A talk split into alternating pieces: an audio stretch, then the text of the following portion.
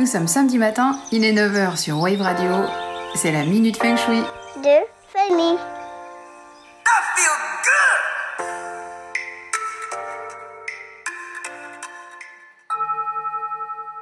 Aujourd'hui, je vais vous parler des lieux sacrés, de leur puissance énergétique, de la façon dont leur implantation était choisie et selon quelles règles ils étaient construits pour parvenir à un objectif précis. Les anciens prenaient en compte le potentiel énergétique naturel d'un lieu, c'est-à-dire des flux d'énergie qui relèvent de la constitution même de la Terre, ou créaient ce type de flux pour construire un temple ou une église ou, encore édifier des menhirs ou des calvaires. Rien n'a été fait au hasard, mais répondait plutôt au savoir-faire ésotérique des constructeurs initiés qui savaient repérer des composantes géobiologiques favorables, les réseaux, ou savaient les canaliser et les orienter au bénéfice de lieux qui devenaient alors des émetteurs énergétiques puissants. Selon Françoise Dautel, architecte géobiologue, tous les lieux sacrés construits avant l'ère chrétienne ont été positionnés sur ce qu'elle appelle des lignes de force, c'est-à-dire des lignes d'énergie à la fois telluriques, qui viennent de la Terre, et cosmologiques, qui viennent du ciel, ces lignes étant invisibles à l'œil nu. Certains lieux étaient donc dédiés au culte et d'autres remplissaient une autre fonction et s'apparentaient plus à des aiguilles d'acupuncture placées pour stimuler ou rectifier l'énergie d'un endroit. C'est le cas des menhirs ou des calvaires qui n'ont en effet pas une implantation aléatoire mais sont situés au-dessus d'un point de rencontre de superposition des énergies de la Terre. Idem pour les calvaires, surmontés d'une croix. Les premiers calvaires ont servi de repère aux pèlerins de, Saint-Jacques de Compostelle. Ils ont été construits sur des points dits remarquables, où se croisent des réseaux telluriques, un flux sacré et des courants d'eau. L'énergie dégagée par la croix peut être extrêmement forte, ce qui permet aux pèlerins de se rebooster lorsqu'ils s'y arrêtent. Les calvaires, il faut le savoir, n'ont jamais été mis au carrefour des chemins. Ce sont les chemins qui sont venus au calvaire. Les églises, les cathédrales, les, pyramides, les abbayes, les temples bouddhistes, etc., tous ont obéi à des règles d'implantation. Georges Prat, célèbre architecte à géobiologue, en a analysé de nombreux.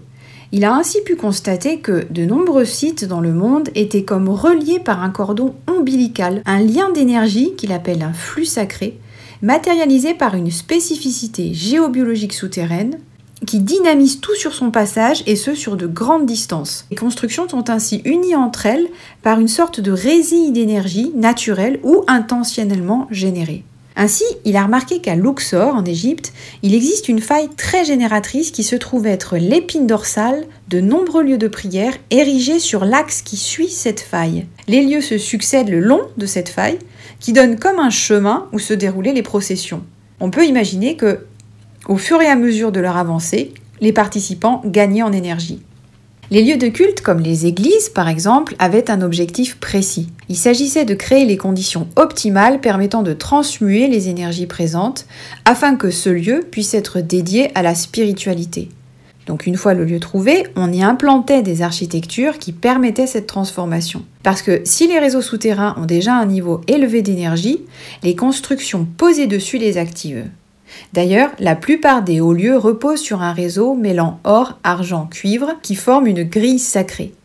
Parfois, on tenait compte de l'orientation, comme dans les églises dont le cœur est la plupart du temps orienté à l'est, d'ailleurs comme dans la majorité des temples anciens. Ça correspond au lever du soleil, symbole de l'élévation vers le ciel. Ensuite, on positionne l'autel qui est au cœur du dispositif, puisque c'est là où la transmutation se fait. Parce que l'autel est toujours positionné à l'endroit d'où émane une énergie tellurique négative, comme celle générée par des failles ou des veines d'eau souterraines, mais aussi à une énergie cosmique positive. À Luxor, par exemple, l'autel du temple est situé à la rencontre de la faille évoquée tout à l'heure, avec quatre autres failles et un courant d'eau, ce qui en faisait un point très énergétique. L'autel, en général, a donc un rôle très particulier dans les lieux de culte.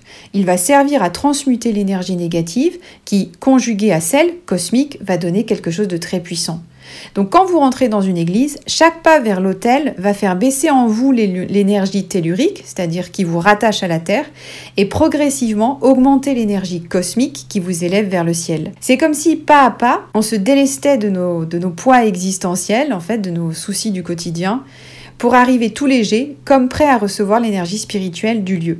La structure du bâtiment était aussi pensée dans cet objectif. Les voûtes, les arches, les piliers n'ont jamais été positionnés par hasard. Parce que l'architecture va faire comme une caisse de résonance avec l'énergie transmutée par l'hôtel et va créer un chemin énergétique progressif pour celui qui rentre. Il y a comme un parcours des étapes en fait qui va de la porte vers l'hôtel. Par exemple, à chaque clé de voûte, on franchit un palier. C'est d'ailleurs de là que vient la notion d'envoûtement. Ces étapes sont primordiales pour peu à peu accéder à l'élévation proposée. Les matériaux, eux aussi, sont importants. Les lieux sacrés sont majoritairement construits en pierre, qui est un matériau stable au niveau vibratoire. Et puis, en plus, il y a les rituels, les recueillements, les chants, les prières, qui mettent aussi le, bâtiment en vibration. Les proportions jouent un rôle très important aussi. La plupart des édifices étaient en effet construits au nombre d'or, le fameux 1,618, dont Georges Pratt dira Toute manifestation de l'énergie universelle se fait par l'intermédiaire du nombre d'or.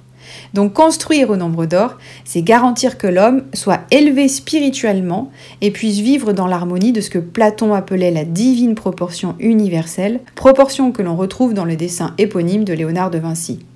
Les lieux sacrés renferment bien d'autres secrets, mais tous renvoient à la relation de l'homme avec l'univers. Nous faisons vraiment partie d'un tout. Et que l'on soit croyant ou non, l'énergie de ces lieux est très feng shui, ce qui est toujours bon à prendre et à expérimenter.